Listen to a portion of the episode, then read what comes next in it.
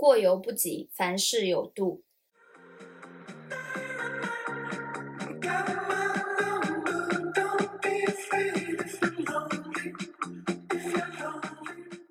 我们是来自上海的咸鱼和北京的雪夫，想用最简单的聊天方式和你探讨人生八九。我是君，我是猫酱。这期呢，我们想跟大家分享一本我们俩最近都在看的书，叫《我们为什么爱饮料》。通过这本书跟大家来分享关于饮料的一切。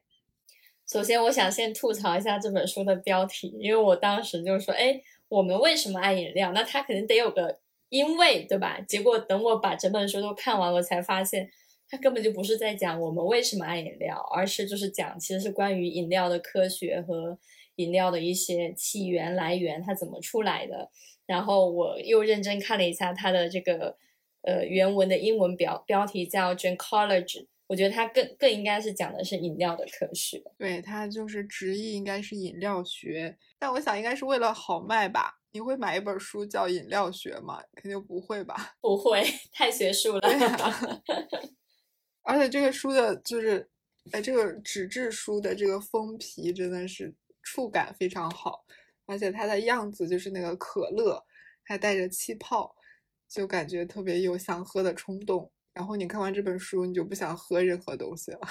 我觉得标题和封面都很骗人。你不是现在在咖啡馆打工吗？然后又是夏天，你一般去咖啡馆会点什么咖啡呀？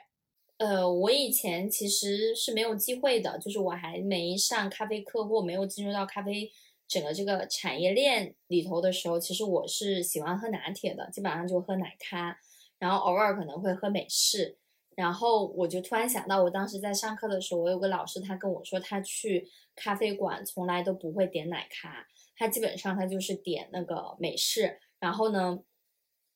好像我记得隐约记得他说他只点只点热美式，也一般不会点冰美式。然后我一开始就不明白这个是为什么。然后等我读完这本书，我就明白了。因为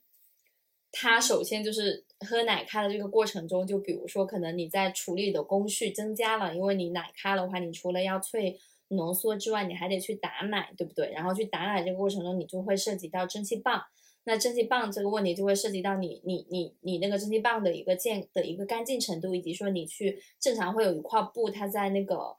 呃洗那个蒸汽棒嘛，所以就是这个的过程，就是它的这个接触过程可能就会产生细菌。然后另外一个就是说，如果你只喝美式热美式的话，你就是单独就萃取这么一个过程。然后你要是喝冰美式的话，你又涉及到冰块的干净程度。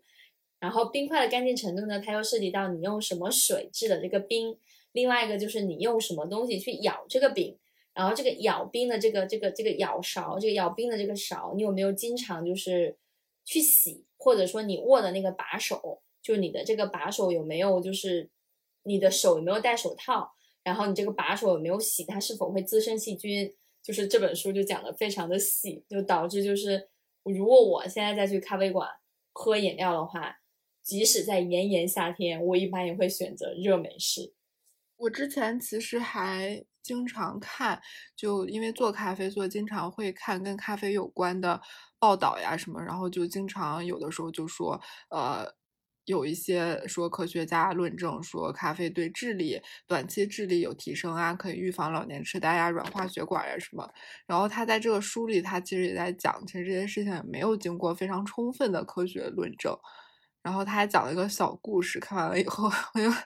我又对咖啡产生了一种嗯，就这种嗯的感觉。他就说，在温暖的地方，就老在那个豆仓里找到，就咖啡装咖啡豆的豆仓里找到蟑螂，然后但也没有科学表示是不是咖啡也会吸引蟑螂。就是说这个好还是不好，它其实都是没有经过充分的论证的。我们经常讲的就是咖啡是普通人的金子嘛，那为什么普通人喝就已经说明这个咖啡已经是一个非常非常普遍的饮品了。那我们对它的了解也就是一个一知半解。那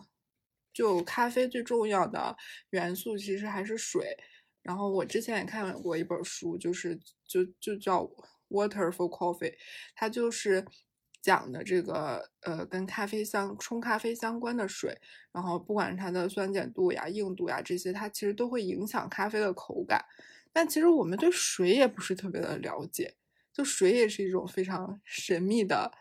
东西。我们所有的饮料都是水做成的，但我们对水其实也就一知半解。对，因为就是你刚刚说到的咖啡这个这个，我也深有体会。因为当时我记得我在我在做呃算是科学 research 的时候，就是想说看一下到底就是这个咖啡它对人体有什么呃健康，就是大家也一直在宣传，就是咖啡是健康的饮料，虽然它含有咖啡因，但是少量的咖啡因它是促进像你说的软化血管，包括就是说提高创造力。也好，或者说可能还有其他更好的什么促进燃脂啊，尤其是你在跑跑步前，你喝咖啡，它能促进你的一个脂肪的燃烧，各种。然后读完了这本书之后，他就讲说，其实，我觉得这本书他在一开始的时候，他其实就已经给我们抛出了这个概念，这个概念叫相关性，就是他认为就是说我们在研究一切饮品，不管是咖啡也好，还是你说到的水也好，就是它的这个相关性是说。比如说，我喝了某种饮料，我能降低呃某种疾病的一个焕发率或得病率，呃的可能性会降低。这样其实对于这种文字来讲，它其实是一个相关性的逻辑，它并不是一个因果的机制，并不是说因为我们喝的这个饮料，所以我们不会得这个病。所以很多人其实我包括我自己，我在喝呃所谓的健康饮品的时候，包括什么之后我们可能会讲到了一些维生素的。的饮品的时候，其实我想到的是说，哎，那我喝完这个东西，我是不是就可以呃补充什么什么之类？我那我就可以就是降低什么什么的，比如说甚至得什么病的一个概率。但它其实是没有这个因果关系，且这些内容只是被相关性的验证。它很多内容其实是一个推翻在就是就是被验证，然后又被推翻又被验证的过程，所以它其实不是一个确定性的过程。然后说到水这个的话，其实这本书它也提到说。它应该是一个，首先，我觉得我们这个题目取的就很好，叫过犹不及。首先，水也是它也是适度的喝，然后另外一个就是说，它其实对于水的一个分类也是分的很多的很多的很多的类，比如说你的自来水啊，你的瓶装水啊，还有什么气泡水啊，就这些东西，其实它也并没有我们想象的那么健康。我我今天还在想，就是我今天正好看到一个新闻，就说伦敦的那个泰晤士河里面发现一种细菌还是病毒，然后小朋友饮用了可能会患增高那个患小儿麻痹的几率，然后就我就想到，其实，在以前的时候。古代吧，然后大家打仗呀或者是什么的时候，就经常有一些不做人的人，他就是会去污染你的水源，比如说往井里投毒啊，往河里投毒，这种就是一回毁一个村儿的这种，呃，一个整个一个社群的这种行为。就其实水对我们来说是非常非常重要的，然后又是必不可缺的。有那个什么，一天人是要喝两升水吧，还是？还是多少升？应该应该是两升，四瓶矿泉水。但但他这个书里其实也也讲，就是你确实是过犹不及，你真的喝太多水，其实也会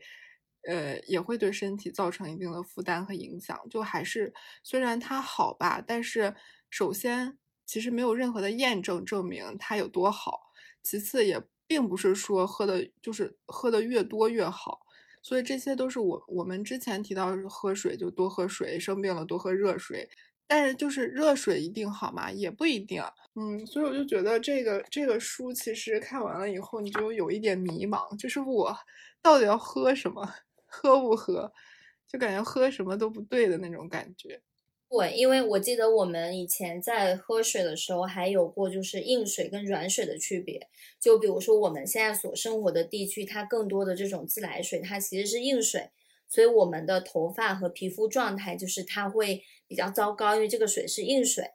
嗯，然后我们烧水的水壶也会有水垢，然后比如说镀铬的那些水龙头上就会锈迹斑斑，窗户也擦不干净，然后我们还得买买买洗涤剂。然后就开始好多人就说，哎，那我是不是要把水软化？我要去喝软水。但是呢，软水呢又把其中的钙镁离子交换作用，把它换成了钠离子。然后呢，人体又需要钙镁这样的矿物质。然后以及就是说，你钠转化成钠离子的软水，就是我们要是出现太多。然后吃太多又会影响一些就是我们需要低钠饮食的人的这种需求，就又会造成钠太多。所以就是我读这本书，我记得我读三分之一的时候，我就已经在给你发信息分享，说我读了三分之一，我不知道我的人生中应该吃什么喝什么。那确实是这样的，嗯，我之前还看，就是光水这个东西，大家就说，呃，说其实我们对水一无所知，而且水它很特别嘛，它比如说冻成冰了以后，就其实一般的物质它都是固体会比液体它的密度更高一些，但是只有水结成冰了以后，它的密度变小了，而且就是大家都说水它其实跟冰就不是一个东西，就水分子和冰里面的水分子它已经不是一种物质了。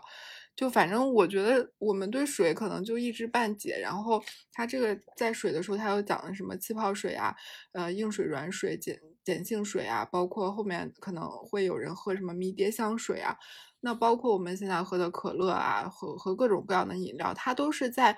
就等于我们在一个不太了解的东西里面又加了一些可了解的和不了解的东西进去，然后整个就混成了，呃。就是各种各样喝的东西，但是这些喝的东西就整体称为饮料。我们其实并不了解它是不是好的，是不是不好的。就像我们那一期在讨论那个零脂、零糖、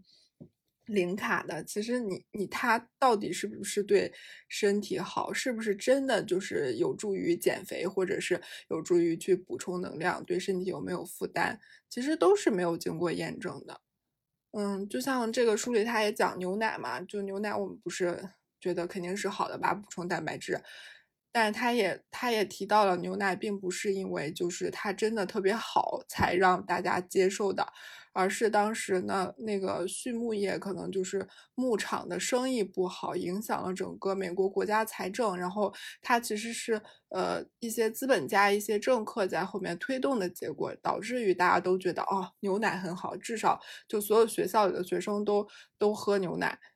然后这个牛奶很好这件事情，直到今天我们所有的人还是觉得牛奶很好。但到今天，就是嗯还是有一些不一样的声音吧。就是科学家一会儿说。我们最新研究，牛奶其实对身体没有任何好处。或者又说，牛奶其实还是对身体有好处。就是我反正可能一般人他可能还是觉得牛奶就是挺好的，但也有一些而不同思想的人，他可能觉得牛奶也是破坏环境的。毕竟牧场嘛，它其实是非常破坏环境的。那是不是要喝什么植物奶？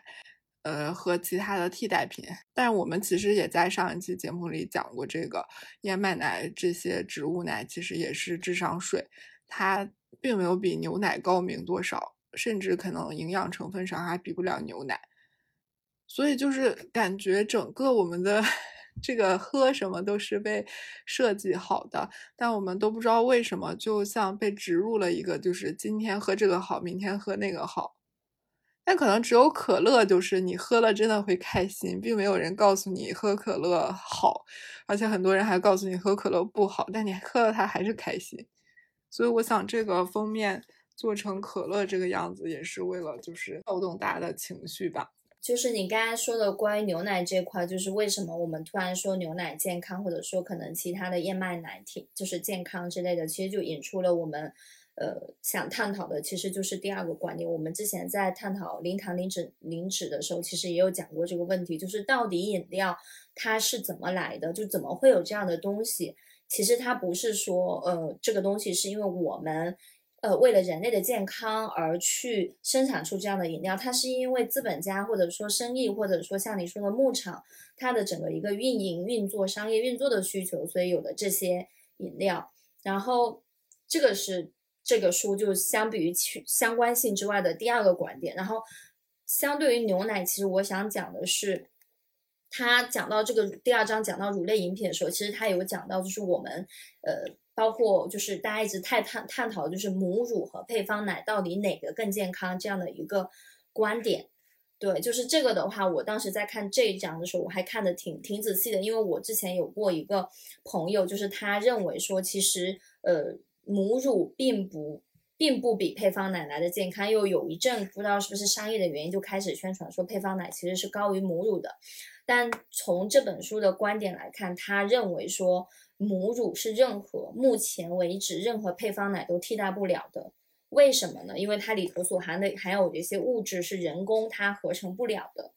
呃，所以就是说可能，但是这个的情况的基础是在于母亲她不饮酒不抽烟，她身体是一个比较健康的状态，以及她能够去生产出呃，以及她能够有母乳的情况下，你才能够说，哎，我这个母乳是非常健康，是人类其实是这种人类发展以来，其实又回到又回到深度营养那本书了，其实就有点像。呃，自然的东西，未经加工的东西，它永远是最好的。这样的一个观念，其实就呼应上了，就是说我人类出来这个东西，它自然就是好的。所以，他这本书的观点就还是在于母乳是没有办法被任何一种奶替代，在你在你产妇、你妈妈健康的情况下是这样子的。然后，关于牛奶的这个健康性，我觉得是也也是得分，因为再回到深度营养那本书的话，其实是就是要去考究。考究什么呢？考究这个牛奶的来源，就好比说，如果我这个牛奶，首先它还得分，它是生奶呢，还是呃巴氏杀菌的鲜奶呢，还是说长保奶？哦，就是它其实会有这些的分分配。那我们在摄取牛奶，我们在摄取什么？其实就是普遍的大家说的摄取蛋白质和脂肪，对吧？那就是燕麦奶的出现，应该是说，按理来说，其实是一些对。乳糖不耐的人的一个福音，就是这是商业商业给出的一个光冕堂皇的理由，就是确实是给那些乳糖不耐的人他的一个福音。但是同时，燕麦奶或者说豆奶，或者说可能那一些呃呃呃叫什么什么什么什么 coconut 啊什么，就类似于那一些替牛奶的替代品，所谓的牛奶替代品，其实它的营养价值是不高的。就好比说，它后面又讲到一些维他命水。就是他就说，你在摄入维他命的水的时候，你可能要喝十瓶，你才能喝到它那个维生素。那你可能喝这十瓶的时候，你已经把那一些呃不太好的那一些物质，就是那一些为了保质期而添加了一些物质那一些东西，你的身体可能因为摄入这些过多，对你身体产生一定的危害。你说到这个健康，我就想到康普茶。康普茶不是这几年也特别火嘛？然后就说对身体特别好，因为它是自然发酵的产物，然后会促进什么肠胃蠕动呀，或者什么。他在这个书里他也写，就其实没有任何的临床研究和依据去说明康普茶对身体是有好处的，反而其实是有很多例子证明，就是呃饮用不当的话，可能会出现一些什么乳酸中毒呀，或者是其他一些健康危害的，就是说。呃，一种新的饮料，一种新的饮品出现的时候，其实，呃，要通过很多很多代人，就是去验证它到底是不是有危害的。那么，它是不是真的对健康或者对其他方式有好处的话，我觉得可能需要更长的时间去验证。嗯，就像你刚刚讲的，其实就是我们我们这个。牛奶是不是好的，或者说植物奶是不是好的？其实到现在也都没有验证。那除了我们知道母乳是比牛奶好的，对吧？但是其他的这个牛奶已经这么多年了，但是也没有人真的能说清楚它到底是怎么好，对人有什么样的好处。那每天应该摄入多少？嗯，就像康普茶这种新的概念，就更没有更没有任何验证了。喝了这个东西，你会变瘦，会变美，然后会变得更健康，这个就是很难很难去验证。包括维生素啊这些的，就是你你很多时候你就是听了个，就像安慰剂效应一样。现代的人好像都很少去真的思考一个东西是不是真的健康，或者说真的喝下去有什么样的功效吧。这个也是我们在深度营养里面就是一直在聊的话题嘛。就是油你也不知道，呃，听起来好像植物油很好，就听起来好像植物奶比牛奶更健康、更环保。但这些都是听起来的吧？就其实没有任何人去考究这些问题。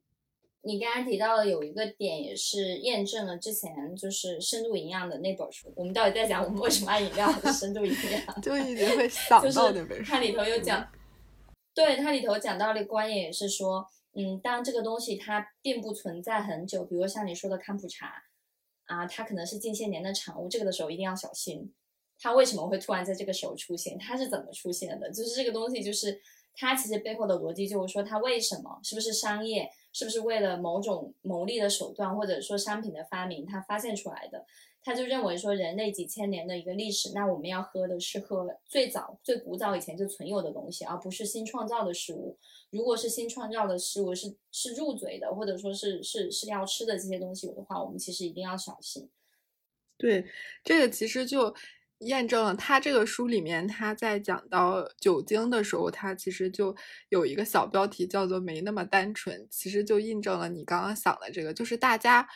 经常会被这些营销呀，或者是这些话术欺骗，就单纯的认为这个东西很健康、很天然，但是你。完全不了解它的背景，你也不知道为什么大家都在喝康普茶，然后你就觉得它很健康，就去喝。就像他举的例子，就是，呃，他说那个 Innocent，就我当时在英国的时候经常喝那个，就很可爱的。他每年冬天的时候，呃，圣诞季的时候都会给那个小的那个果汁，它是纯天然果汁嘛，然后戴上各种颜色的小圣诞帽。然后还挺火的，在英国，反正我一直都喝，就感觉，然后它的名字就叫 Innocent，你就觉得啊，好天然，好健康，这个果汁真是不错。但是它这个书里就讲，你都不知道 Innocent 是可口可乐旗下的子公司，对吧？可乐一个就天天做含糖饮料的，就是对各种这个我们都知道啊，可乐对身体有很大的，嗯。不能说危害吧，但确实也不太好，只会因为它含糖量太高了。嗯，但是你就想不通，它旗下其实还有很多就是专门造这些纯天然果汁，然后呃各种能量饮品、各种维生素水，它都有很多这样的副牌。但是你不知道呀，你知道了以后，你是不是会去再多想一想？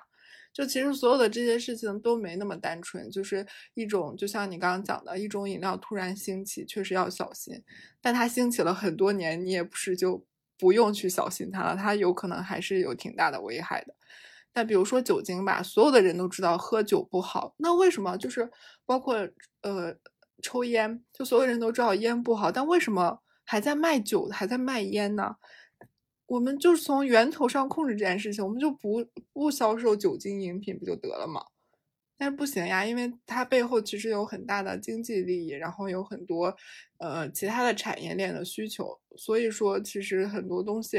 嗯，不一定就是喝的人多就是好的，或者说告诉你健康就是好的，就还是要自己去分辨一下。作为一个作为一个市场营销的在职研究生，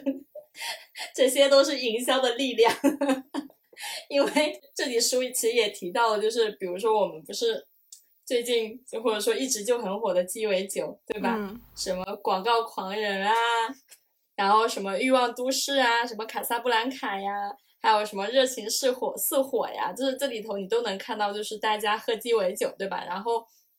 我近期在喝鸡尾酒的时候，就是我们且不说它的颜色啊，就是现在好多人就会里头添加其他成分，比如说添加绿豆。比如说添加石榴汁，比如说添加你刚才说的康普茶，比如说添加椰子汁，就是他这样一说的时候，这种文字游戏就会让你觉得哇，好健康！原来这个东西是健康的。然后可能一点点少量的这种姜黄粉，哦，这是是这是不是除除除寒的，或是怎么样？就是它是不是能抵消酒精对身体的影响的说法？就是这种感觉，就让它变成一种好像这个饮品是一个健康的饮品，因为他最后就在讲嘛，就消费者。到底是如何遭到蛊惑的？它都是营销的力量，跟这个饮料完全没有关系，就是营销，就是一个是你说的这些各种广告手段，就是它通过，呃，加进去一些健康的东西，让你感觉那个不健康的东西会被中和掉，显然没有，对吧？而且健康的东西可能加进去也变得不健康了。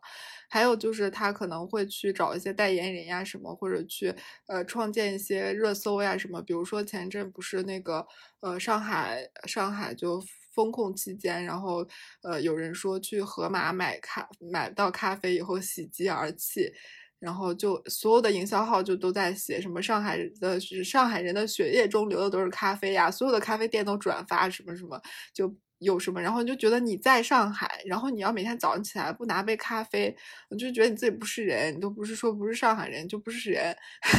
就这种感觉，就是他给你营造出来那个。但其实这这些人中有多少人真的爱喝咖啡呢？有多少人真的了解咖啡呢？可能是呃百分之一都没有吧。然后大家就会去跟风一样的去这样子。还有鸡尾酒也是。我其实都不能理解鸡尾酒这个东西，你看着它，你不觉得它有毒吗？那些什么蓝色的、绿色的，然后就看起来真的很可怕，而且它的味道也很奇怪，它又甜又苦，然后又有酒味儿，然后又又有果味儿，就实在是太复杂了，喝起来你根本就不知道你喝的啥，而且它还加了冰。人家要喝的就是这种层次感、丰富性。对对，可能是这样。因为我我之前我之前上大学就是学物理化学的时候，就是在研究象性的时候，水的象性的时候，就会讨论到鸡尾酒为什么分层啊。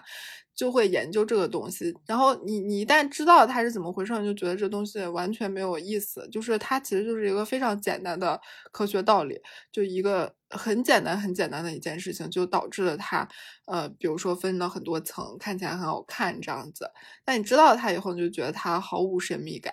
但是在营销手段中，它就会把这个东西塑造成一个非常神奇的事情，然后就非常你。必须要有的事情，还有一个别人都要有的事情，拥有了之后你就高人一等的事情。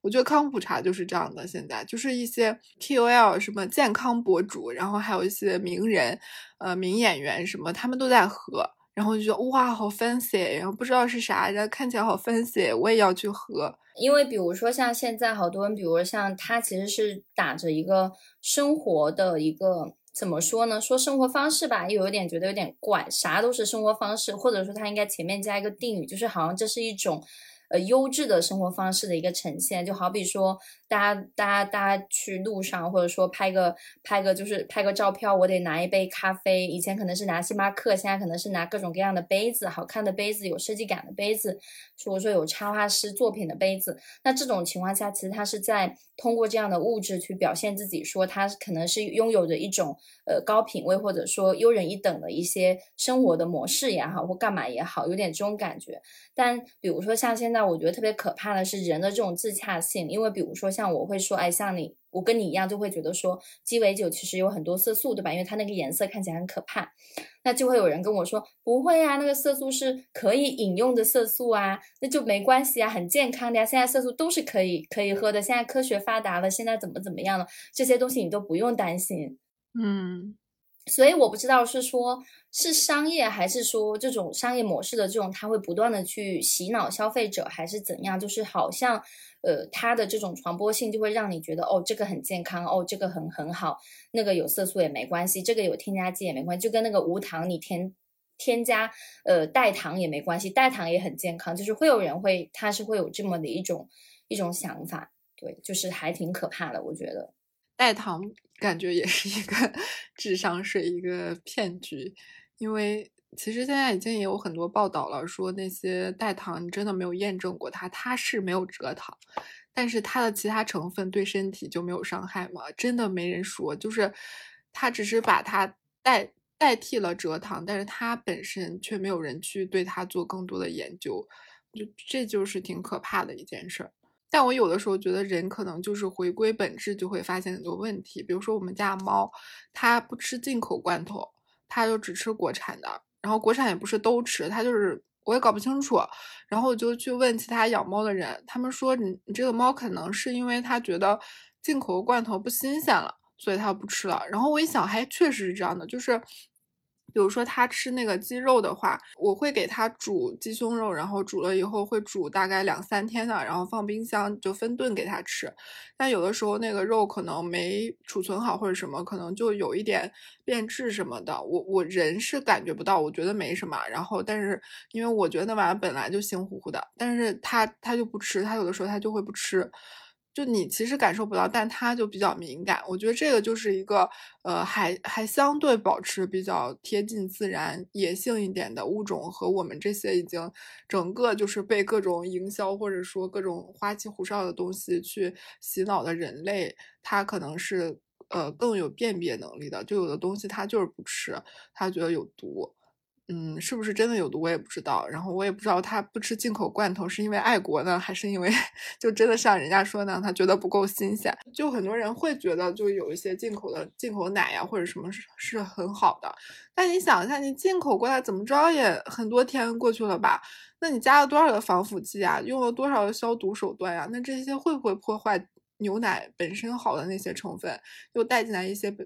不好的东西呢？那喝鲜奶，你再怎么着，对吧？它可能就是嗯处理没有做的那么好，但是它是最新鲜的呀，就像母乳是最好的、最天然的一样，你越新鲜的东西肯定是越好的。然后现在可能我们在很多就是被这个资本的世界冲昏了头脑，然后就会去选择一些舍近求远，去选择一些其实并没有那么健康、并没有那么好的饮料。这本书也提到，就是说，只有世界上应该只有百分之十的人能够，就是呃，能够去尝出来这个东西是否添加剂。就是有些人他是能马上填出来，有些人可能他是需要去训练的。然后，其实这本书整本书，如果谈就我们谈论到现在的结果，其实它也间接佐证了就是深度营养的那本书，因为深度营养那本书，它其实就是说，它其实也是痛恨一切的加工产品、工业产品、资本主义化的产品。它其实更多的也是倾向于我们要吃最天然的东西，就是像你刚才说的最新鲜的东西，这个这样的一个这样的一个摄入过程，它才是呃相对来说可能会比较干净的过程。但是话又说回来，就是 我们都处在这样的一个环境里，就是到底应该怎么吃？我有时候也在想，因为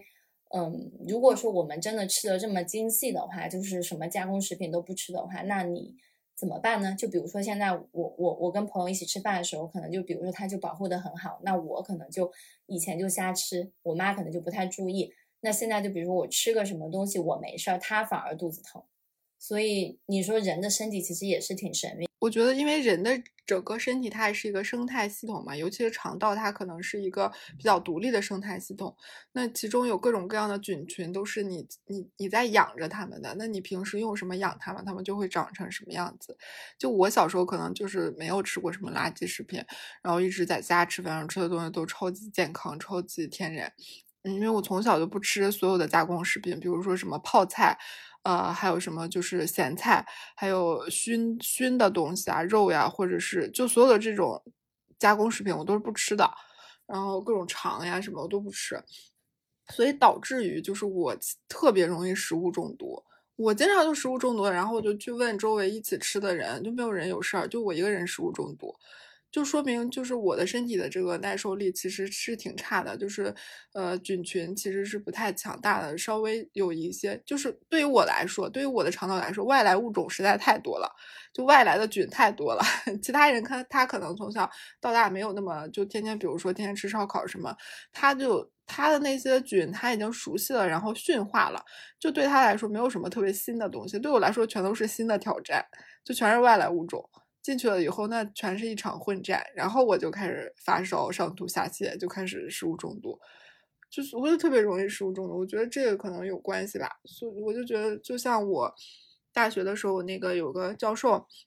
然后，因为我们做分析化学的，他就比较了解，他就跟我们说，你这个洗菜，你过二十七遍水，你才能把这个呃洗洁精和农药残留洗掉。所以他每天都洗二十七遍水。我当时想，我天呐，累不累啊？做个菜，我现在我洗的可能都不洗，但是也没啥事儿，就是。还是 放宽心吧，然后你去训练他接受这个世界就是不完美的，因为谁也不能生活在真空中，也不能就是在温室里长大，就让大家就是去锻炼出来一个铁胃得了，要不然的话就是一直在思考这些问题，可能最后啥也别喝，啥也别吃了。就是不能深思，不能熟虑，细思极恐，过犹不及。反正反正就是有一些东西想喝什么就喝什么，像你说的，也反正大家都没怎么健康，想喝可乐就喝可乐，想喝咖啡就喝咖啡，想喝干嘛就干嘛。但是就是一定要有一个适度。就算说就是比如说你在就是吃烧烤的过程中，你吃太多，你的你的生态系统也可能受不了，它只是能承受一定的程度。所以就是说。嗯，中国有句老话叫“不干不净吃的没病”，它其实也是有一定的道理，但同时它也要有一定的限度，而不是说我就一直吃不干不净的东西。嗯，对，过犹不及嘛，大家就是做到，跟我们的题目一样，就是过犹不及，凡事有度。那我们这期就讲到这里吧，然后大家有什么想法也可以跟我们一起讨论，让我们就是一起，呃，尽量的更健康的生活吧。